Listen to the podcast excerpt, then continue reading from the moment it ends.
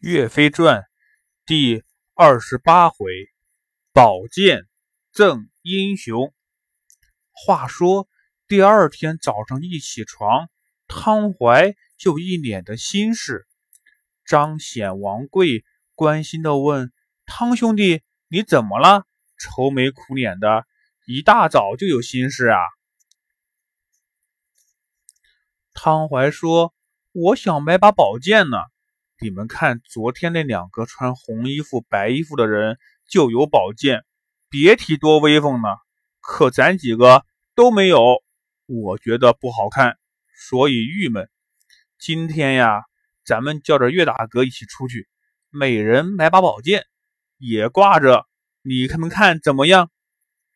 张显、王贵听他这么一说，也觉得买把宝剑很有必要。连连点头，于是他们一起去找岳飞、刘高商量出门买宝剑的事儿。岳飞和刘高也同意了他们的建议，于是兄弟五人一同出门，到大街上转了一圈，觉得买卖的宝剑都不好。岳飞说：“不如啊，咱们去小巷子里转转，或许能碰到好的。”于是大家一起转进了一个小胡同，看见有很多卖宝剑的店铺。岳飞走进一家店铺，店铺主人看见来客人呢，连忙招呼。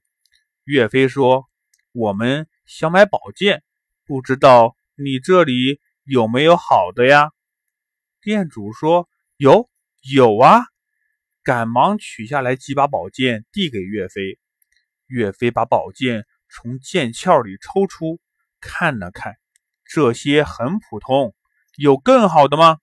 店主又拿出来几把，岳飞都不满意，一连看了好多把，都不行。岳飞说：“你还有没有好的？如果没有的话，我们就走了。”店主听了很不高兴，说：“你都看了这么多把了。”总说不好，到底是哪里不好？我倒要问一问。你要是不说出个一二三来，我可和你没完。岳飞说：“你这些宝剑要是卖给普通人，就图个好看，那还是可以的。但是我要买的宝剑，却是能上阵杀敌、为国效力的好剑。你的这些剑都是中看不中用的。”王贵接口说：“有好的，你别不舍得拿出来。多少钱？我们出得起。”那店主又看了岳飞五兄弟一眼，说：“如果你们真要好的，我这里有一把，但不在店铺这里，在我家里放着。我让我弟弟带你们去看看吧。”岳飞说：“你家离这里远吗？”店主说：“不远，就在前面。”岳飞说：“既然有好剑，那我们走几步路也行。”于是店主叫出了自己的弟弟，带着岳飞他们五个人走了二里多二里多路，来到一个屋子前面。那座屋子前种了很多柳树，低低的石墙，两扇木门。店主的弟弟敲了敲门。有人把门打开了，大家走进院子，来到客厅坐下。岳飞问：“请问你尊姓大名啊？”店主的弟弟说：“我叫周三卫，你们怎么称呼呀？”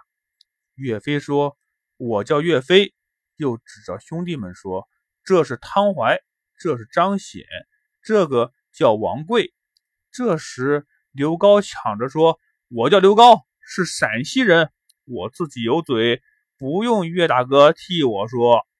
岳飞笑了笑说：“我这个兄弟性子比较急，但是人很好，你不要见怪哦。”周三卫说：“没事的，挺好，挺好。”说完，他站起身来：“你们在这里坐一会儿，我去给你们取剑。”不一会儿，就取来一把宝一把宝剑，放在桌子上。岳飞。拿过宝剑，右手把宝剑抽出剑鞘才三寸，就觉得寒气逼人。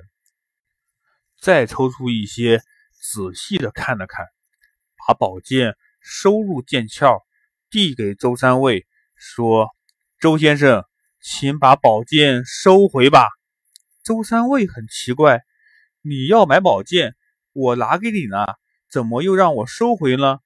难道这一把你也不满意吗？”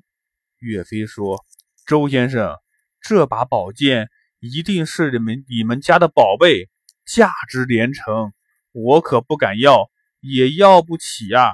你不要取笑我啦。”周三卫说：“我们家世世代代都是武官，都是带兵打仗的，留下了这把剑，到了我这一代，已经弃武从文，我不练武功了。”我现在呀，学习写文章，我用不上这把宝剑了。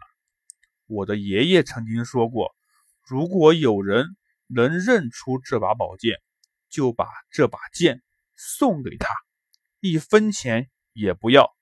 你既然认识这把剑，可以讲讲这把剑的来历吗？